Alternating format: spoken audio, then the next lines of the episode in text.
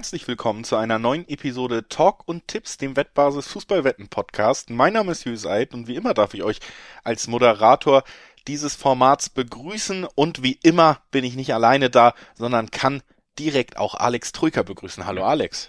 Hallo Julius, Servus. Es geht endlich wieder mit der Champions League weiter. Gefühlt zwei, drei Monate Pause, nicht nur gefühlt, sondern auch in tatsächlich so.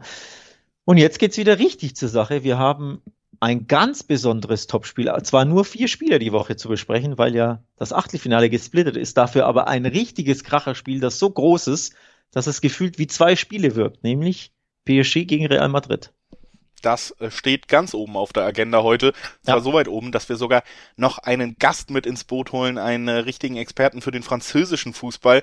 Damit werden wir gleich einsteigen, dass wir dann quasi mit dir und ihm die, die volle französisch-spanische Fußballexpertise an den Start bringen können und dann auch mal ausführlicher tatsächlich über so ein Einzelspiel reden. Und dann im Anschluss werden wir die anderen drei Spiele, die in dieser Woche noch stattfinden werden, diskutieren. Da sind ja auch einige schöne Spiele dabei und die Bayern müssen ran nach der Niederlage gegen Bochum. Wir haben auch Inter Liverpool und dann haben wir auch noch die Dortmunder im Einsatz in der Euroleague. Heißt, wir werden auch noch drei weitere ausgewählte Spiele der Euroleague besprechen, um das Ganze dann ein bisschen abzurunden. Die wird ja am Donnerstag stattfinden und wir haben sonst nur vier Spiele. Das war uns persönlich ein bisschen zu wenig. Wir wollen ja auch uns einfach lang genug unterhalten, damit ihr was von dieser Podcast-Episode habt und wir was davon, dass wir uns hier unterhalten dürfen überhaupt. Deswegen, das machen wir, nachdem ich ein paar Hinweise losgeworden bin. Sportwetten sind ab 18 nicht für Minderjährige geeignet und ja, die Angaben, die wir hier machen, die Quoten, das sind Angaben ohne Gewähr, weil sich eben von Wettanbieter zu Wettanbieter verändern können. Das erstmal vorweg. Zusätzlich, Sportwetten können Spaß, aber auch süchtig machen. Wenn das Ganze bei euch zum Problem wird, dann könnt ihr euch eben auch an den Support der Wettbasis wenden, sei es per Mail oder per Live-Chat oder ihr guckt mal auf spielen-mit-verantwortung.de vorbei. Auch da gibt es erste Hilfsangebote. Und jetzt machen wir direkt weiter mit dem ersten Spiel. Wir haben schon groß angekündigt, toller Gast da und äh, PSG gegen Real Madrid steht auf dem Programm. Und damit wollen wir dann auch zum ersten Spiel in unserer gemeinsamen Besprechung der Europapokalspiele ja vorankommen heute. Und das erste Spiel, über das wir sprechen wollen, das ist vielleicht das prestigeträchtigste, das mit den größten Namen. Da gibt es auch viele Geschichten drumherum, über die wir sprechen werden. Und wir haben sogar einen tollen Gast dafür da. Alexi Menüsch, äh, der Frankreich-Experte von The Zone, ist für uns mit am Start. Hallo Alexi erstmal. Hallo in die Runde. Und damit sind wir tatsächlich ja sehr, sehr gut aufgestellt für dieses Duell zwischen Paris Saint-Germain und Real Madrid. Zwei großen Vereinen mit großen Namen und damit eben auch mit Alexi und mit Alex, zwei absolute Experten für die jeweiligen Länder, aus denen die beiden Mannschaften kommen. Deswegen freue ich mich sehr, dass wir dieses Gespräch hier zustande bekommen können. Dann eben auch denke ich, eigentlich schon mit der, mit dem ersten Blick erstmal auf die einzelnen Mannschaften anfangen, bevor wir gucken, was das alles fürs Zusammentreffen bedeutet. Da würde ich erstmal in die Runde stellen und äh, vielleicht auch gleich Alexi fragen, ob du das auch so siehst. Wenn man erstmal nur die, auf die letzten Ergebnisse guckt, dann sieht man bei PSG ja eigentlich dass zumindest in der Liga alles nach Maß funktioniert. Wir haben da wieder vier Siege in Folge, man hat den 13 Punkte Abstand in der Tabelle. Real wankt da ja deutlich mehr im Moment, äh, holt auch mal einen Unentschieden, die Siege sind knapper, es läuft nicht mehr ganz so rund, würde ich sagen, wie, wie in anderen Phasen der Saison. Aber in welcher Phase der Saison befindet sich PSG gerade? Ist man gerade so gut drauf, wie es die Ergebnisse naheliegen? Überhaupt nicht. Die Saison beginnt jetzt für Paris Saint-Germain und zwar an diesem 14, 15.02. 21 Uhr weil äh, du hast es gesagt, Paris steht souverän in der Tabellenspitze, wird auch französischer Meister, nachdem man letzte Saison nur Vizemeister wurde.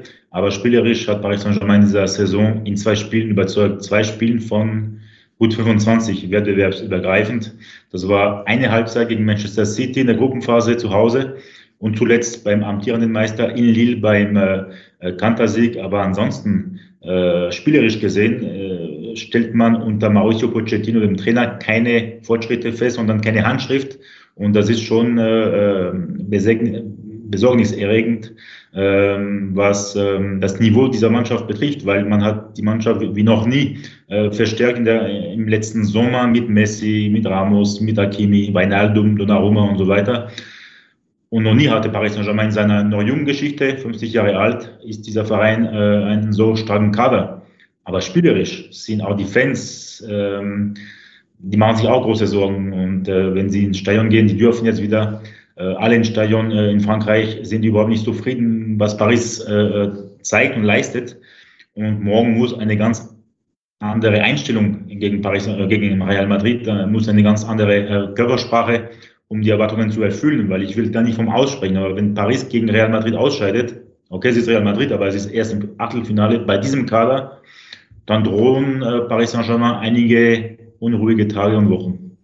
Diese Diskrepanz ist ja richtig interessant, ne? dass du 13 Punkte Vorsprung hast in der Liga und ja. trotzdem herrscht diese latente Unzufriedenheit, weil die Leistungen nicht gut sind. Ich gucke ab und zu tatsächlich auch äh, das ein oder andere Paris-Spiel, vor allem wenn sie Sonntagabend ein Topspiel haben.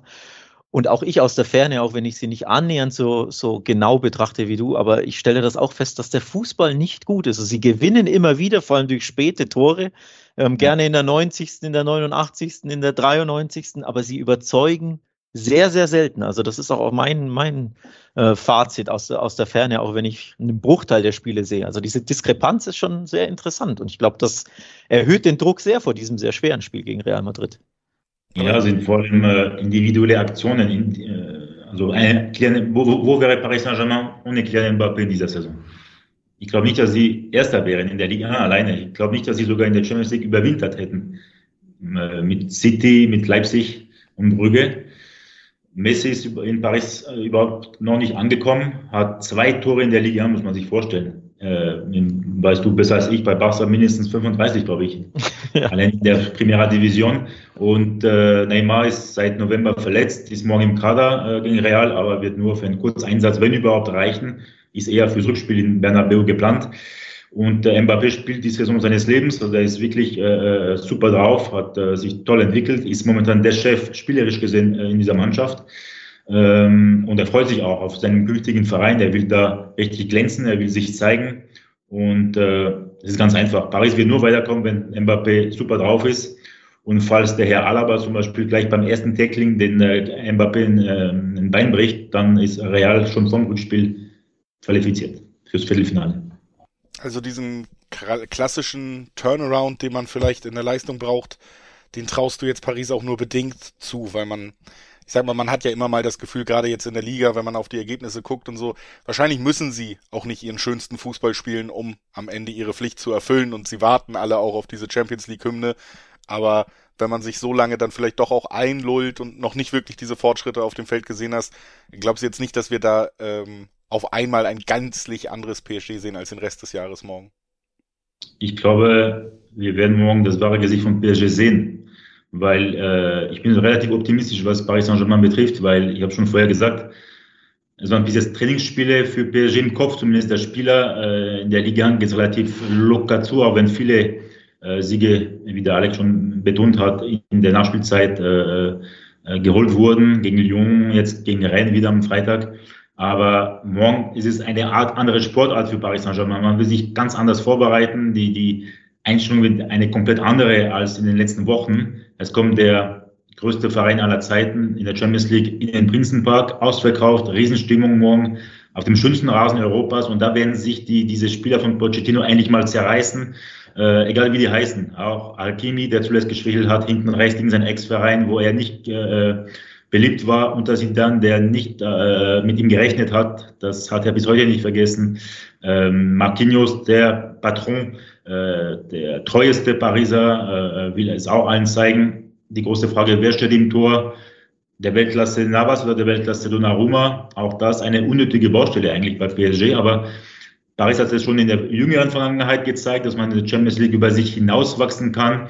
Äh, wichtig war dieser ähm, Einzug im Finale vor zwei Jahren, weil man hat endlich mal das Achtelfinal aus äh, ähm, Drama und, und, und äh, Trauma vor allem äh, hinter sich lassen können, weil erinnert euch, vor drei Jahren äh, schied Paris äh, sang- und klanglos und, und eher, äh, wie soll ich sagen, ähm, ja, es war schon relativ peinlich gegen die B- oder C-Mannschaft von Manchester United, zu einem Zeitpunkt, wo Paris alles gewonnen hat und auch spielerisch überzeugen konnte damals. Dieses Jahr ist es umgekehrt. Man überzeugt nicht spielerisch, aber ich traue dieser Mannschaft zu, wirklich morgen eine Leistungsexplosion zu schaffen. Aber das ist ja interessant, weil im Endeffekt hast du bisher gesagt, die Saison ist enttäuschend. Sie sind kein funktionierendes Team, keine Mannschaft. Sie sind irgendwo dysfunktional. Kannst du dann jetzt im Spiel des Jahres sofort den Hebel umsetzen oder umlegen, wenn du bisher enttäuscht hast und jetzt in dem einen Spiel oder in zwei Spielen, wo alles drauf, drauf ankommt, kannst du dann plötzlich wirklich den Hebel switchen und jetzt die beste Leistung abrufen. Ich stelle mir das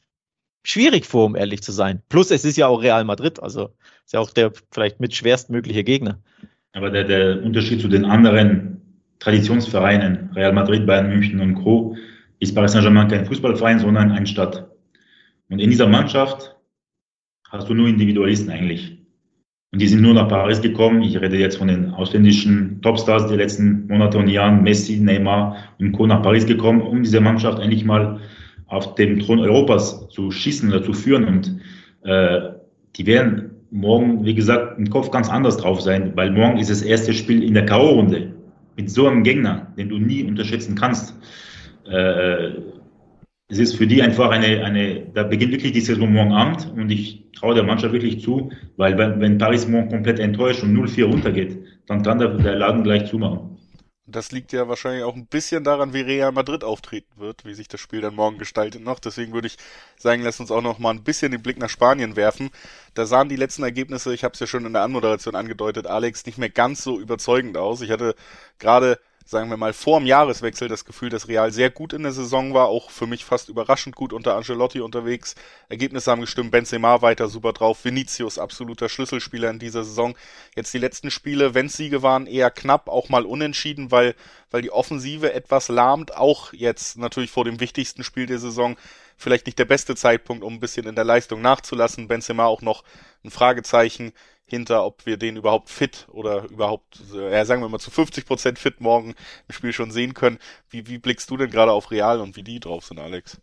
Es gibt tatsächlich viele Parallelen zwischen beiden Vereinen, finde ich. Die offensichtlichste ist, der eine Superstar ist bei PSG angeschlagen, Neymar, der andere bei Real Madrid auch. Karim Benzema hat jetzt zwei oder drei Spiele verpasst, wird wahrscheinlich gerade so fit werden, aber halt nicht fit genug, um wahrscheinlich von Anfang an oder 90 Minuten bei 100 Prozent zu sein. Also das ist eine kleine Parallele, dass einfach ein super, super wichtiger Offensivspieler fehlt. Die andere Parallele ist so die Ligaform aktuell, nämlich man holt die Ergebnisse, man fährt die Punkte ein, man überzeugt aber selten. Und das ist auch bei Real Madrid der Fall. Sie lassen natürlich mehr Punkte liegen als PSG. Also sie spielen immer wieder mal unentschieden. Jetzt gegen Villarreal wieder nur ein 0 zu 0. Schweres Auswärtsspiel natürlich, aber Punkte hast du liegen gelassen. Zu Hause gegen Elche gab es ein 2 zu 2 vor ähm, zehn Tagen. Da haben sie auch enttäuscht und haben durch ein sehr spätes Tor überhaupt das 2 zu 2 erst geholt. Also auch da wieder Parallele zu PSG. Durch späte Tore Punkte retten. Also die andere Parallele ist, in der Liga spielerisch enttäuschen sie irgendwo auch, aber man weiß natürlich, bei Real Madrid liegt der Fokus auf der Champions League. Ne? Das ist ihr Wettbewerb, das ist ihr Ein und alles. Und deswegen kann ich mir auch bei Real Madrid sehr gut vorstellen, dass sie den Schalter umlegen, dass sie eben sagen, in der Liga machen wir mit 70, 80 Prozent Einsatz, holen wir die Punkte, sind Tabellenführer, werden trotzdem Meister. Aber in der Champions League, da kommt die richtige Leistung dann auf den Platz zu Trage. Und das ist das Spannende und das ist die Parallele. Und deswegen ist dieses Spiel, finde ich, auch so schwer und unvorhersehbar am Dienstag. Also das ist ein echt ein packendes Spiel mit zwei launischen Divas, so nenne ich es mal. Das wirkt ja das könnte auch ein Finale sein eigentlich, ja. ja. Das könnte auch ein Finale sein eigentlich. Äh, auch von der Entwicklung her, wie gesagt, Real äh, Rekord Sieger in, dieser, in diesem Wettbewerb. Paris Saint-Germain in den letzten zwei, drei Jahren die Mannschaft, die am konstantesten war, vielleicht mit Bayern zusammen äh, und City. Und äh, eine Mannschaft, die jetzt im Achtelfinale ausscheidet. Und das hat Real relativ oft getan, noch vor ein paar Jahren. Ich glaube, vier, fünf Mal in Folge damals. Äh, eine, eine Mannschaft und Paris sowieso. Eine Mannschaft, die so früh ausscheidet, mit so einem Namen, das macht die Saison kaputt. Weil wenn Paris jetzt zum Beispiel am 9. März ausscheidet in Bernabeu, dann hast du noch 10, 11 Ligaspiele spielen, äh, treten die überhaupt noch an? Sind im Pokal auch ausgeschieden in, in Frankreich. Äh, kör halt körperlich ja, mental wahrscheinlich eher nicht so. Ähm, also vor allem mit Blick auf Messi und Co. Ne? Für, auch für Neymar, glaube ich, auch wenn er aktuell verletzt oder angeschlagen ist, für die zählt die Champions League. Ne? Die Liga ist, ist denen ja. egal. Ja, ist auf jeden Fall eine schöne Ausgangslage vor so einem Spiel, wenn man quasi über beide Mannschaften sagt, eigentlich geht jetzt für die richtig die Saison los mit diesem Spiel. Wir sind schon quasi in der zweiten Hälfte der Spielzeit. Aber da sieht man eben auch nochmal, was die Clubs für eine Erwartungshaltung mitbringen. Ich würde so langsam auch mal gucken, dass wir so Richtung Tipps kommen bei dem Ganzen. Hätte aber vielleicht noch abschließend einmal ähm, die Nachfrage an Alexi, auch ähm, bezüglich Lionel Messi, der ja durchaus auch bei Real Madrid, sage ich mal, durch bekannt sein dürfte noch aus den letzten Jahren. Ähm, wir haben jetzt Mbappé als wichtigsten Spieler genannt, Messi erst zwei Tore in der Liga. Äh, wie, wie erlebst du ihn trotzdem in den letzten Monaten und traust du ihm auch zu, dass er immer noch dieser Spieler ist, der auch so ein Spiel wie morgen tatsächlich alleine entscheiden könnte? Ja, dafür ist er auch geholt worden. Äh, die Frage war, ist er in der Lage, wie sein Lieblingsfeind, äh, in Anführungszeichen Ronaldo, auch bei einem anderen Verein zu glänzen? Messi war 21 Jahre lang in Barcelona, kommt jetzt in einer anderen Stadt, andere Fußballphilosophie, andere Menschen, andere Mentalität. Er war jetzt vier Monate im Hotel, zwar Luxushotel, schöne Suite, keine Frage, aber mit seinen drei Kindern, Frau, war es nicht einfach, äh, da musste er schon damit kämpfen. Dann war es ein bisschen zu kalt, wir hatten nur 10 Grad in Paris äh, plus, jetzt im Winter und nicht 20 wie in Barcelona und das war für ihn auch nicht einfach und dann natürlich äh, spielerisch, äh, da ist eine ganz andere Gangart der ja, Ligue 1 Verteidiger, die gehen richtig zur Sache und es ist egal, ob äh, der Gegner äh, äh, der Stürmer von Lens ist oder Messi heißt. Da gibt es keine Gnade. Und das musste er mehrfach schon äh, die Erfahrung machen. Da war der Respekt der, der Gegenspieler, glaube ich, Alex in Spanien ein bisschen anders, ein bisschen größer. Und so musste er sich dran gewöhnen, der Messi, und deswegen erklärt man nur diese zwei Tore. Jetzt spielt er ja gegen eine Mannschaft, die er sehr gut kennt. Ähm, in den letzten Jahren hat er jedes Mal eine Klatsche abbekommen in der Champions League. Gegen Rom, gegen äh, Liverpool, gegen ähm, Juventus Turin und zuletzt gegen Liverpool 0 zu 4 und, und gegen die Bayern sowieso mit dem 2-8. Aber ich erinnere mich letztes Jahr gegen PSG mit Barca 1 zu 4 im Hinspiel äh, aus, aus Sicht der, der Katalanen im Camp Nou, aber im Rückspiel war, war Barca fast nah dran, den, den, ja ja, ein Wunder zu schaffen, weil Messi überragend war. Und ich glaube schon, dass er so einem Spiel wieder über sich hinauswachsen kann. Und er muss auch die Kritik verstummen. Und es geht nur durch eine Weltklasseleistung morgen und in der spanischen Hauptstadt drei Wochen später. Und das traue ich auf jeden Fall zu. Ob es nächstes Jahr noch klappen würde, weiß ich nicht. Aber es ist vielleicht sogar die letzte Chance, dass er in der Champions League nochmal es allen zeigt und dass er Ballon d'Or, äh, dass er den doch noch verdient hat. Das Schöne ist ja, er spielt ja gegen einen spanischen Verein, den er sehr gut kennt und ja. in einem Monat oder wann, wann das Rückspiel ist, spielt er ja in Spanien. Also da ist es dann warm, da kennt er das Stadion, da kennt er äh, die Anfahrt, da kennt er alles. Also im Bernabeu fühlt er sich wohler wie jeder an, als jeder andere Spieler. Also von daher für Messi ist das ein tolles Matchup grundsätzlich. Ne? Gegen seinen Lieblingsgegner kann er spielen und deswegen traue ich ihm tatsächlich auch einen Motivationsschub zu. Denn auch was für Messi gilt, gilt für PSG. Ne? Gegen Lens und gegen Valenciennes und wie sie alle heißen, da sind sie nicht so motiviert, aber jetzt kommt Real. Und ich glaube, um jetzt langsam zum Tipp zu kommen, da werden wir ein verwandeltes PSG schon irgendwo sehen. Nichtsdestotrotz sollte man Real Madrid auch nie unterschätzen, weil die sind eiskalt. Also ich glaube, Real wird sich eher mal auf den Ball verzichten. Auch da wirst du 20 Minuten haben, wo, wo die Madrilenen nur so hinten drin stehen und auf Konter lauern mit Vinicius und wie sie alle heißen. Und PSG wird den Ball haben. Und da ist die Frage, wie schnell zirkuliert der, wie gut wird Messi eingebaut und nützen sie die Chancen, weil dass sie Chancen kriegen, glaube ich, da, da sollte man von ausgehen. Ich erwarte auch ein, auf jeden Fall ein torreiches Spiel. Paris verliert selten zu Hause, egal in welchem Wettbewerb. Ähm, man weiß ja nie ver zu vergessen, äh, meine Herren, äh, die Auswärtstorregel ist ja äh, existiert nicht mehr. Das heißt, äh, auch wenn ähm, Paris morgen äh, 3-0 verliert, äh, kann er noch, also da kann noch im Rückspiel noch einiges los sein. Das ist nicht mehr so klar wie, wie noch mit dem Abseits, äh, Abseits Auswärtstorregel.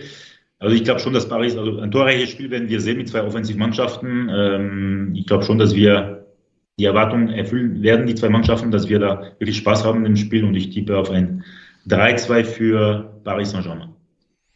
Da steckt natürlich dann auch schon einiges drin. Klar, beide Teams treffen. Ich glaube, das hat man bei euch beiden rausgehört. Da, da liegen die Quoten dann auch so im 1-5er, 1-6er Bereich im Schnitt bei den Wettanbietern. Also beide Teams erzielen mindestens ein Tor, sehr gut vorstellbar bei diesem Aufeinandertreffen ich ähm, natürlich dann auch die Over-Under-Wetten, wenn man sagt, da passiert viel. Gerade in einem K.O.-Spiel ist das relativ selten. Das heißt, die Quoten sind da relativ schnell auch ganz ansprechend für über 2,5 Tore. Also ein 2-1-Sieg selbst von Paris würde da schon, schon 1,6er, 1,7er Quoten mitbringen. Über 3,5, was bei Alexis Tipp ja mit dabei wäre.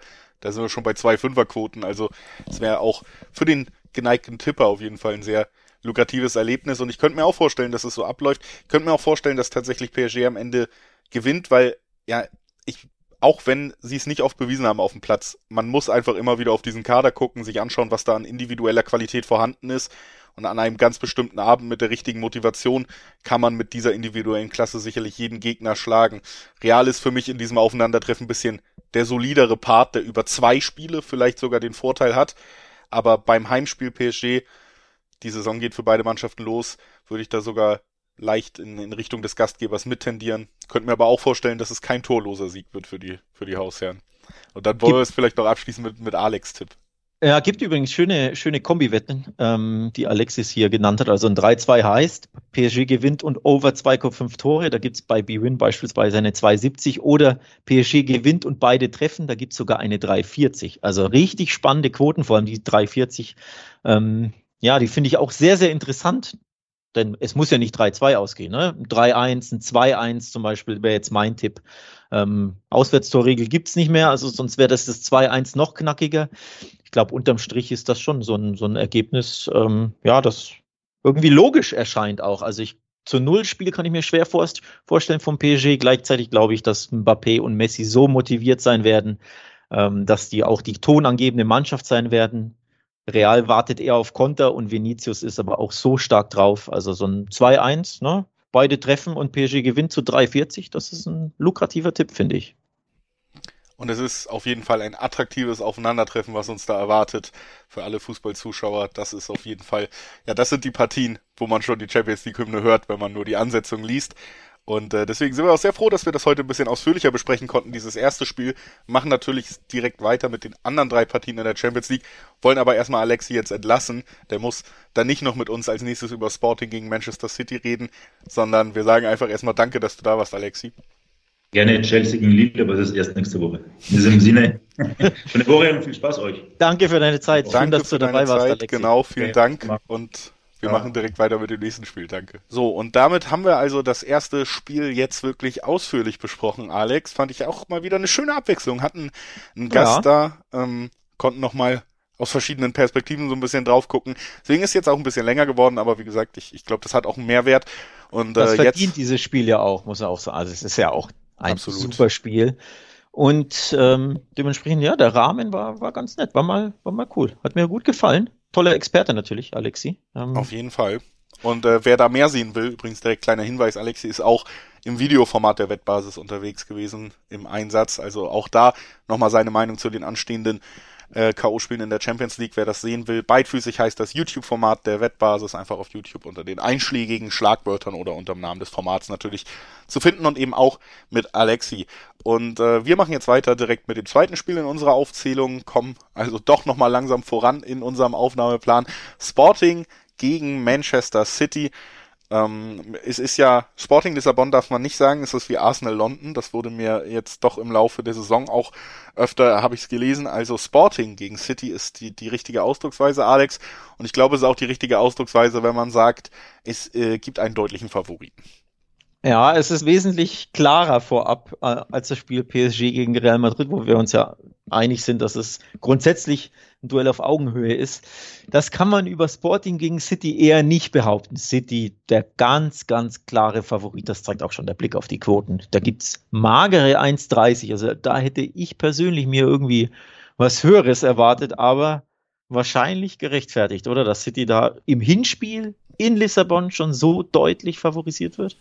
Ja, also es überrascht mich tatsächlich nicht. Ich sehe da schon eine große Leistungsspanne zwischen diesen beiden Mannschaften.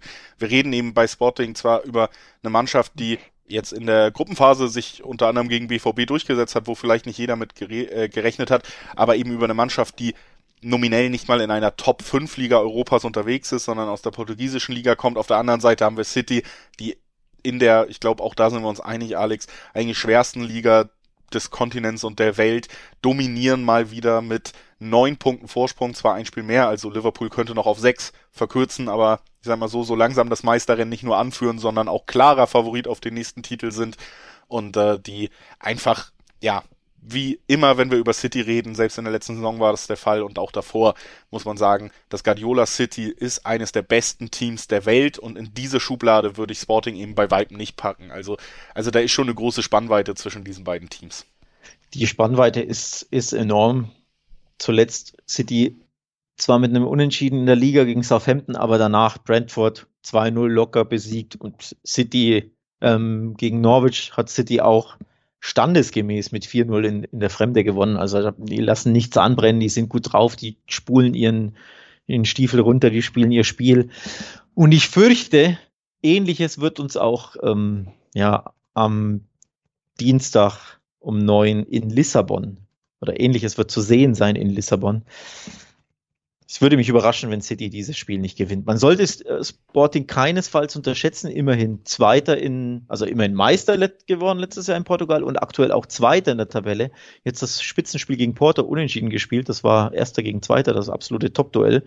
Also sie können schon mithalten. Sie haben ja auch den BVB hinter sich gelassen. Das ist, man sollte keinesfalls den Fehler machen und Sporting komplett unterschätzen und sagen, dass es, ne, ähm, Gegner den City einfach so weghauen wird. Aber nichtsdestotrotz ist City einfach so stark, dass es mich schwer überraschen würde, wenn, wenn Sporting da mithalten kann. Ja, ich erwarte eher einen souveränen Auftritt von City halt. Es ist eben auch ein Spiel über beide Runden und wir haben nicht so eine Ausgangslage wie eben bei, bei PSG Real, dass man trotzdem automatisch mit dem spektakulärsten Spiel direkt im Hinspiel rechnen muss. Ich glaube, man wird da sehr souverän am Ende seinen Job erfüllen als City und ich rechne damit, dass man, ja auch in der Liga sieht man es ja, 14 Gegentore nur, also auch die Defensive steht ja wie im letzten Jahr schon rund um äh, Ruben Dias sehr gut und ich, ich glaube, man wird hier relativ souveränen Sieg einfahren.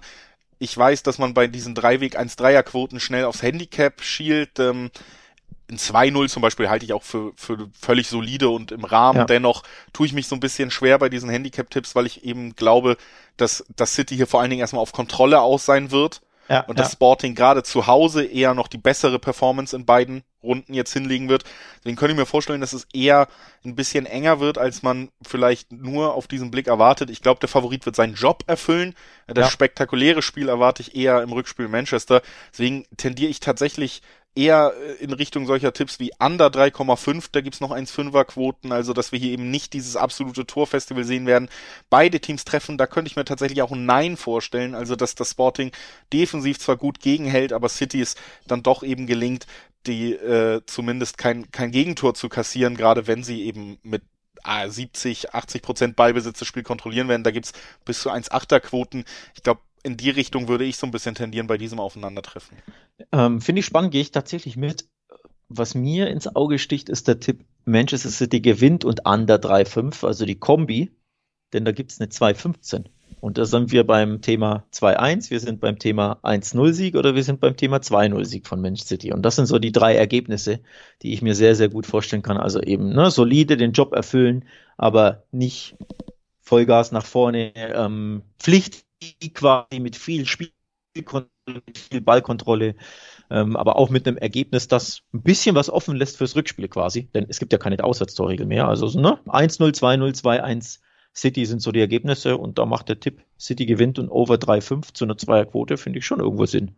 Ja, ich glaube auch einfach, wie gesagt, äh, wir, wir machen jetzt direkt äh, natürlich auch mit den anderen beiden Partien noch weiter diese Woche. PSG haben wir schon besprochen.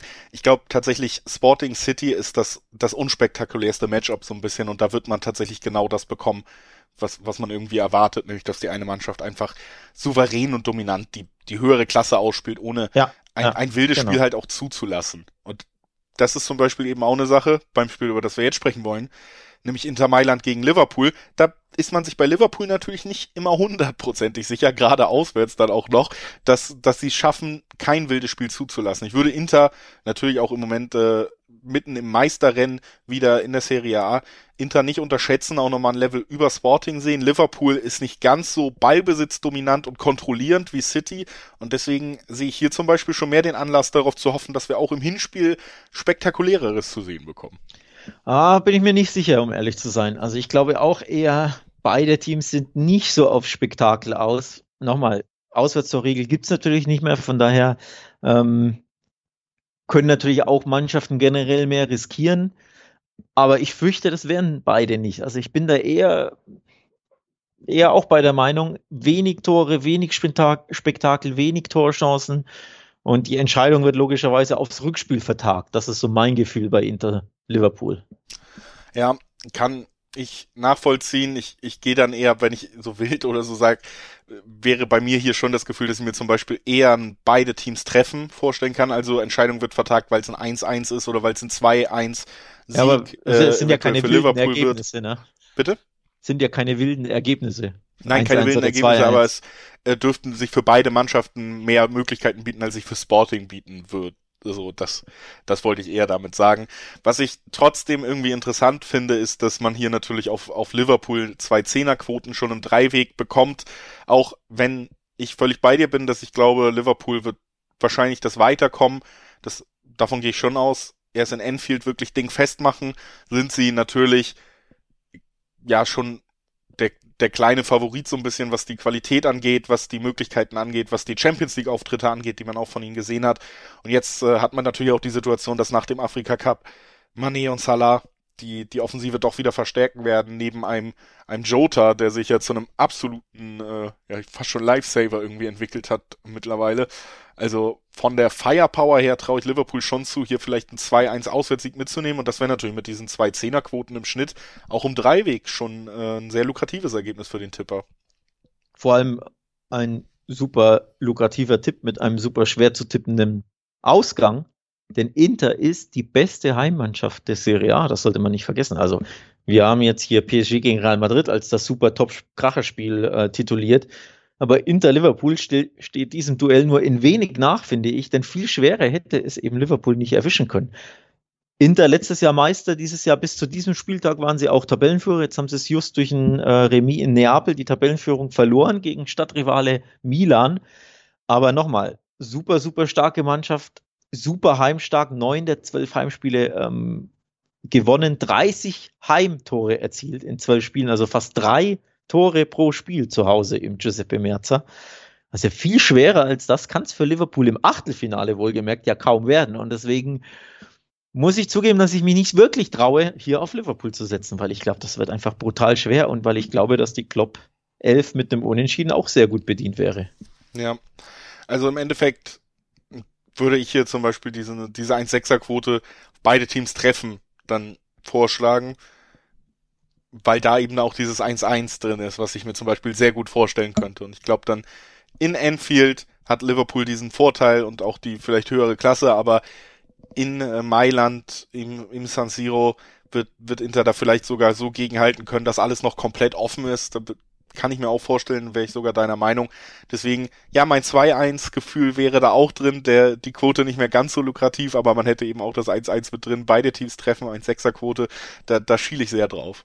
Ja, ich gehe, glaube ich, tatsächlich aufs Unentschieden. Also besagtes 1-1 macht, macht für mich viel Sinn. Liverpool ist so stark, es ist irgendwie schwer vorzustellen, dass Inter Liverpool schlägt, um ehrlich zu sein, weil sie so gefestigt sind, finde ich persönlich, weil Jota in grandioser Form ist. Ähm, du hast es angesprochen, also der ist wirklich klasse drauf.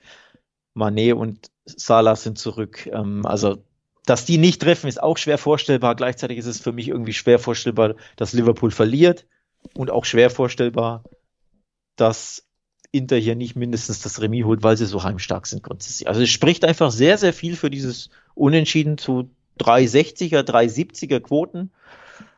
Das ist mein Tipp. Und dann Enfield Road sollte Liverpool normalerweise alles klar machen. Ähm, denn unterm Strich, man kann ja schon sagen, sie sind der Favorit in einem Topspiel auf europäischer Ebene. Aber die Reds sind der Favorit und über zwei Spiele mit Rückspiel Enfield sollte sich Liverpool durchsetzen.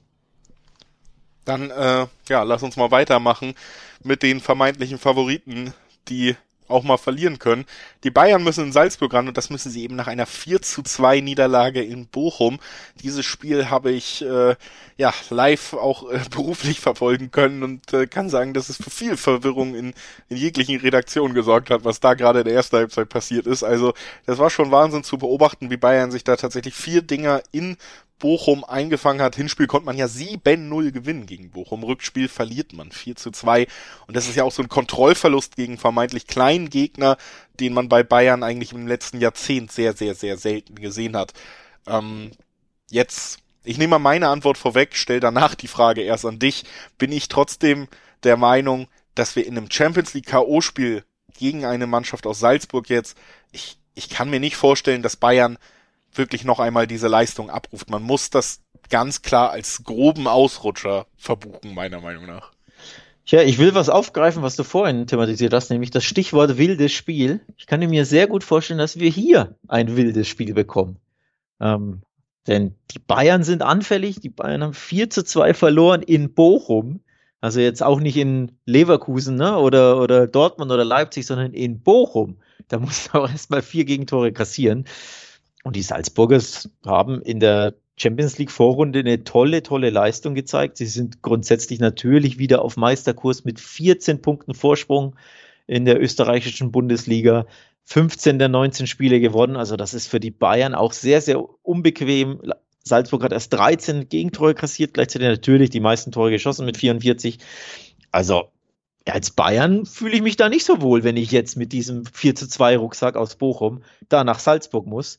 Und die Salzburger wissen, denn die werden das Spiel natürlich gesehen haben und analysiert haben, dass da einiges geht gegen die Bayern, vor allem zu Hause.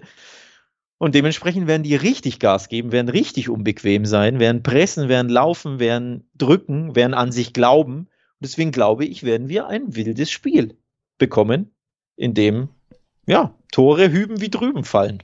Ja, also das ist tatsächlich auch der Punkt. Man, man kann, glaube ich, schon damit rechnen, dass gerade äh, Salzburg mit, diesen um, mit diesem Umschaltspiel, mit einem Adeyemi und, und den anderen Spielern, die eben auch genau für diese Kontersituation stehen, die die wackelige Bayern-Verteidigung schon herausfordern werden. Und ich glaube, ähm, tatsächlich fast überraschend für mich, weil man da auch durchaus mal niedrigere Quoten sieht bei, bei solchen Aufeinandertreffen, dass man bis zu 1,7er Quoten auf beide Teams treffen bekommt, weil das ist für mich auch fast gesetzt, muss ich ehrlich sagen, nach den letzten Auftritten der Münchner, die ja nicht mal mehr die beste Defensive der Bundesliga beisteuern. Nach diesem Wochenende hat sich das geändert.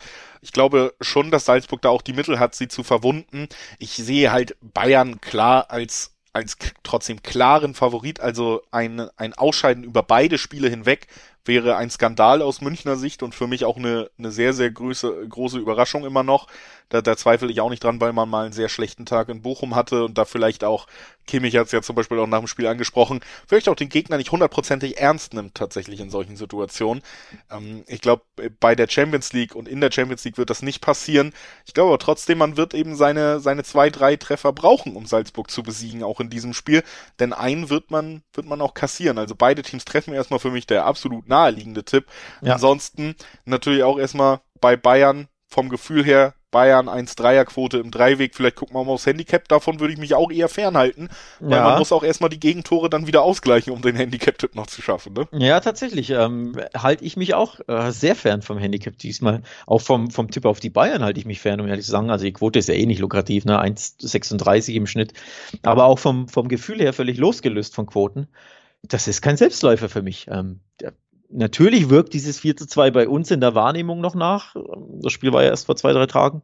Ähm, aber auch bei den Bayern-Spielern wird es nachwirken. Denn das Interview von Kimmich alleine, ne, das war ja ziemlich krachend. Ähm, also so geht es nicht weiter und ne, stimmte der Einsatz nicht, etc., etc., was da seine Aussagen waren. Und deswegen, es würde mich nicht überraschen, wenn Salzburg hier, ich hätte fast gesagt, einen Punkt mitnimmt. Nee, ist ja natürlich ein Champions League K.O.-Spiel, also sprich, das Remis holt und die Bayern so dermaßen ärgert, dass eben also da nicht nur, dass der Tore tatsächlich. Ja, ich glaube, okay. das geht nicht zusammen mit dem Selbstverständnis der besten Spieler von Bayern München, dass du nach diesem Spiel in Bochum das nächste Spiel auch nicht gewinnst. Ich glaube, das funktioniert nicht. Also da, man, man kennt es ja, wenn man die Bayern anstachelt und tatsächlich sehe ich sie da.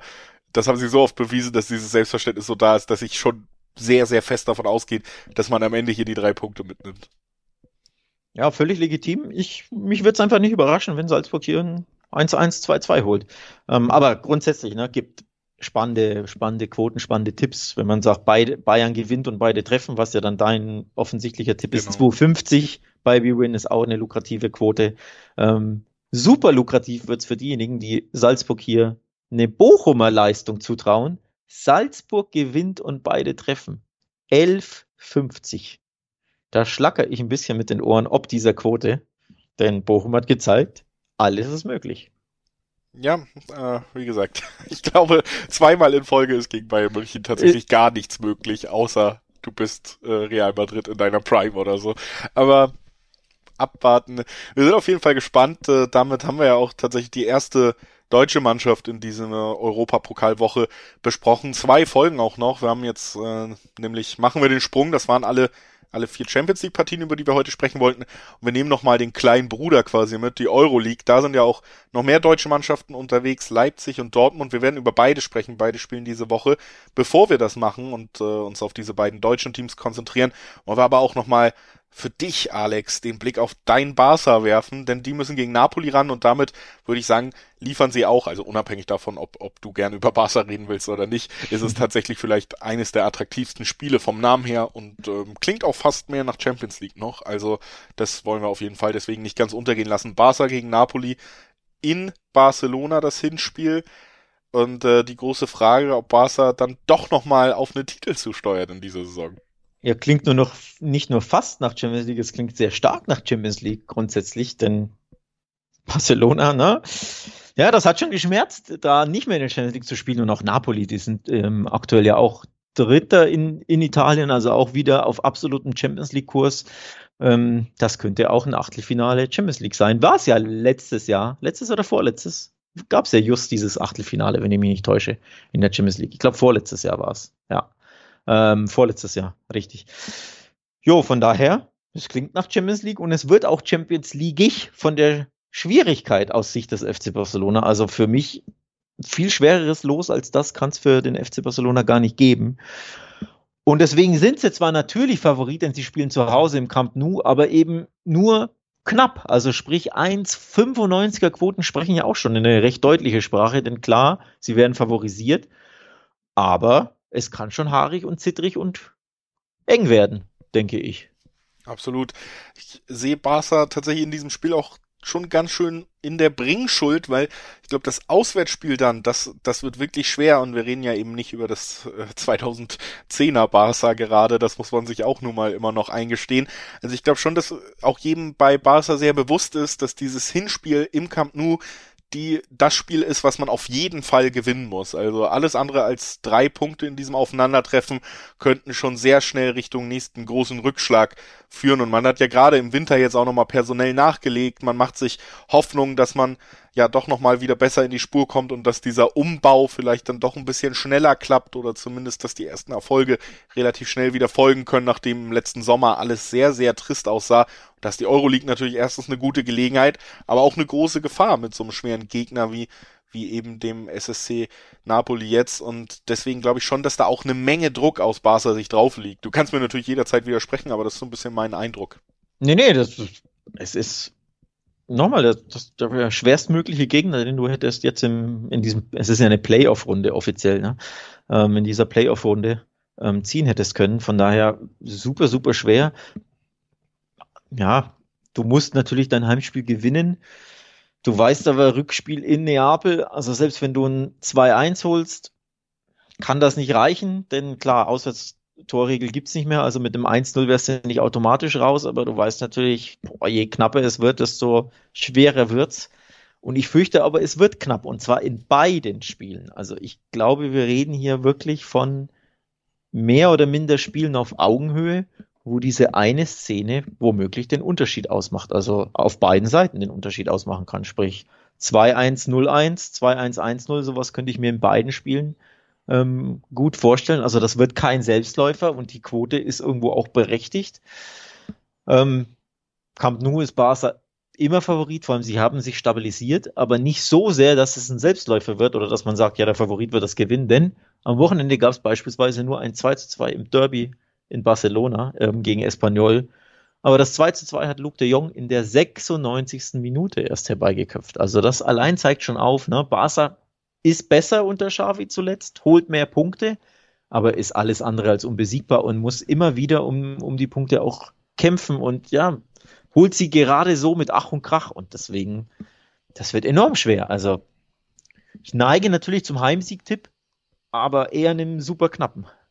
Ja, kann ich nachvollziehen und ich äh, schließe mich auch an, ich neige auch zum Heim Heimsiegtipp. Ich glaube am Ende, dass der Hausherr hier knapp die drei Punkte behalten will und dass dann eben auch noch nicht alles entschieden ist und da ja vielleicht dann doch auch die Tordifferenz ähm, ohne Auswärtstore dann sehr schnell entscheidend werden könnte, wie das Spiel dann in Neapel läuft. Ich glaube schon, dass man, also irgendwie habe ich das Gefühl, auch natürlich, weil ich fast Zweierquote auf die Heimmannschaft nicht komplett uninteressant finde, dass sich ja mein Tipp da im Dreiweg tatsächlich bei Barca irgendwie bewegt am Ende. Ja, nochmal, zu Hause unter Xavi sollte Barca gewinnen, muss gewinnen, denn alles andere wäre eine Enttäuschung. Aber wir reden wieder von so, einem, so einer engen Kiste, wo ich erneut auf so eine schöne Kombi blicke, wie Barca gewinnt und beide treffen, 3,40. Das ist einfach finde ich irgendwo das naheliegendste, dass sie eben dann ne, 2-1 beispielsweise.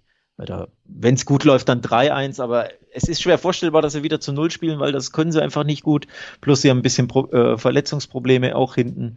Ähm, also Araujo ist aktuell verletzt. Eric Garcia hat sich nicht gut angestellt. Also sie sind hinten sowieso immer wackelig, deswegen Gegentor würde mich kein Stück überraschen. Am Ende sollten sie aber zumindest das eine Tor besser sein. Also Barca gewinnt beide Treffen 3,40. Das, der Tipp lächelt mich schon stark an. Oder eben der andere ist Barca gewinnt over 2,5. Das macht auch Sinn, da ist ja das 2 zu 1 dann auch inkludiert als Tipp. Also so in die Richtung. Heimsieg mit Gegentor und sehr knapp. Ja würde ich mich anschließen, wie gesagt, tendiere ich auch so ein bisschen in diese Richtung, dass Barca da dann am Ende knapp die drei Punkte behält. Und jetzt äh, kommen wir zu den beiden deutschen Mannschaften, die noch äh, europäisch unterwegs sein werden in der Euroleague.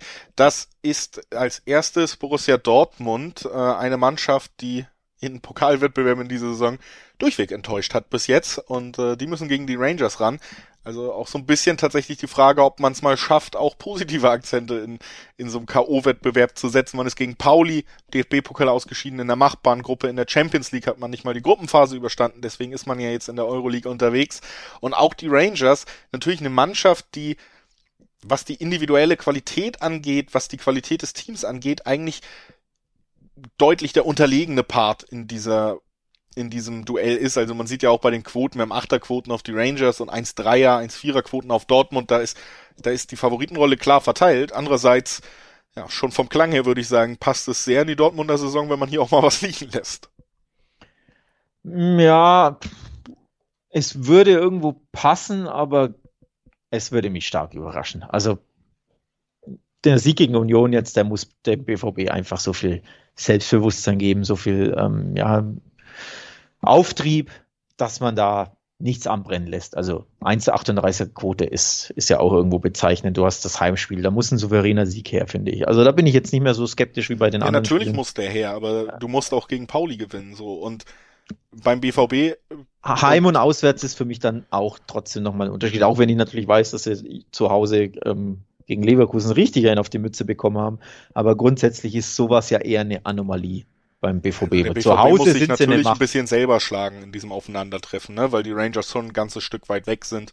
Wie gesagt, was die, was die Qualität in egal welchem Bereich angeht. Aber ich finde schon, Dortmund hat sich das redlich verdient und das ist eben auch nicht unbedingt das beste Zeugnis, was man im Verein ausstellen kann, dass man vor keinem Spiel sicher sagen kann, die werden jetzt einfach mal souverän das abliefern, was sie abliefern müssen.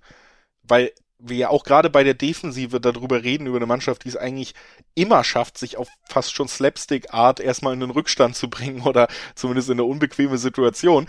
Also Dortmund ist für mich keine Mannschaft, der ich zugestehe mit den Leistungen, egal äh, in welchen Spielen.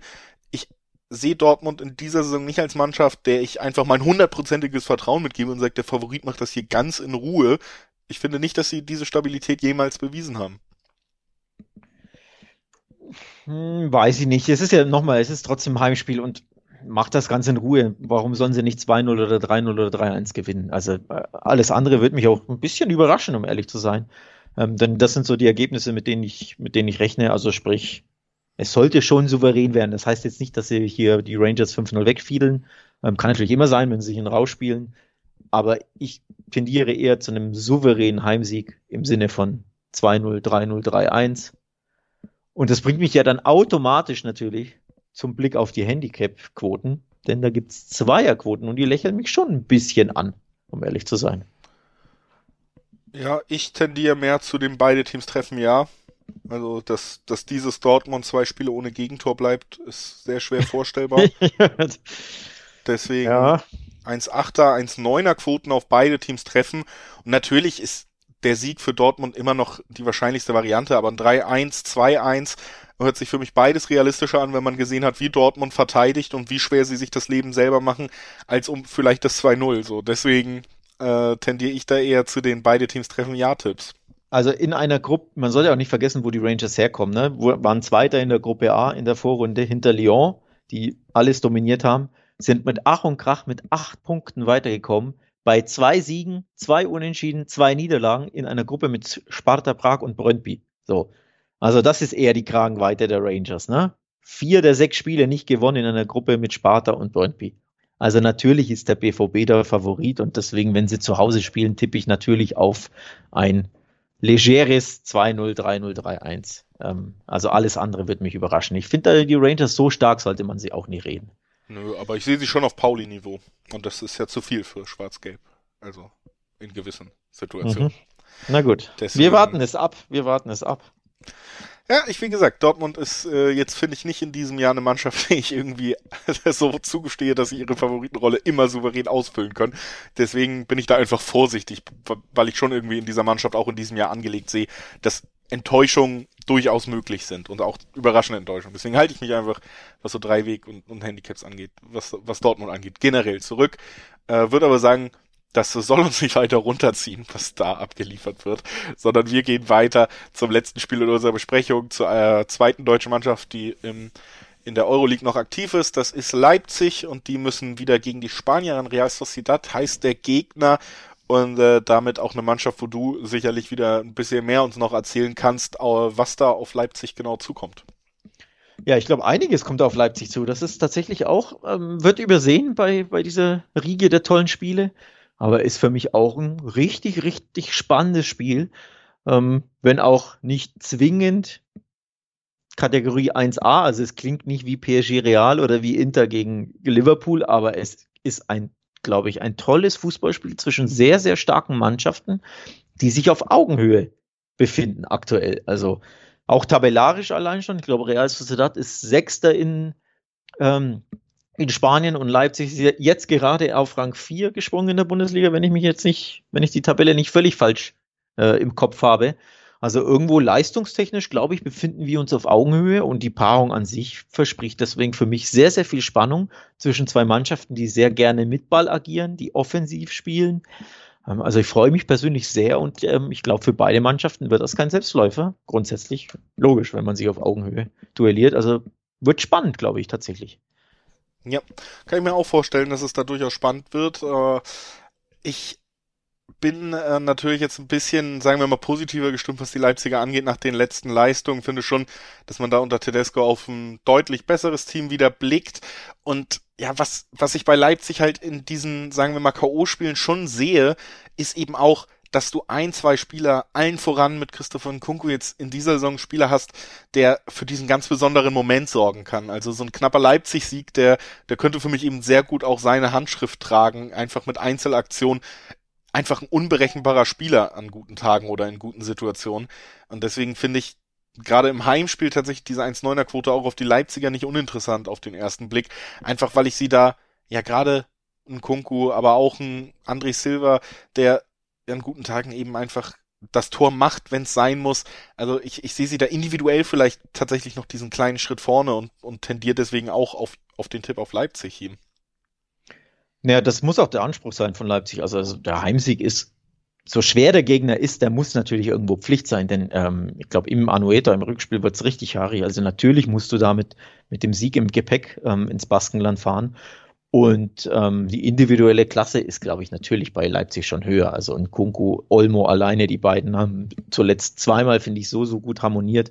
Auch in, in München fand ich es toll mit, mit Silver vorne drin. Also dieses ähm, Dreieck, dieses Angriffsdreieck der, der Roten Bullen gefällt mir spielerisch, äh, technisch so, so gut, dass ich schon dazu neige, dass ich sage, grundsätzlich ist Leipzig den Ticken favorisiert, zeigen ja auch die Quoten, aber die 1,90 spricht ja auch irgendwo Bände. Ne? Also wenn sie bei 1,50, 1,60 wären, hättest du einen glasklaren Favoriten. So hat man einen Favoriten, der gewinnen sollte, aber in einem eher engen Spiel.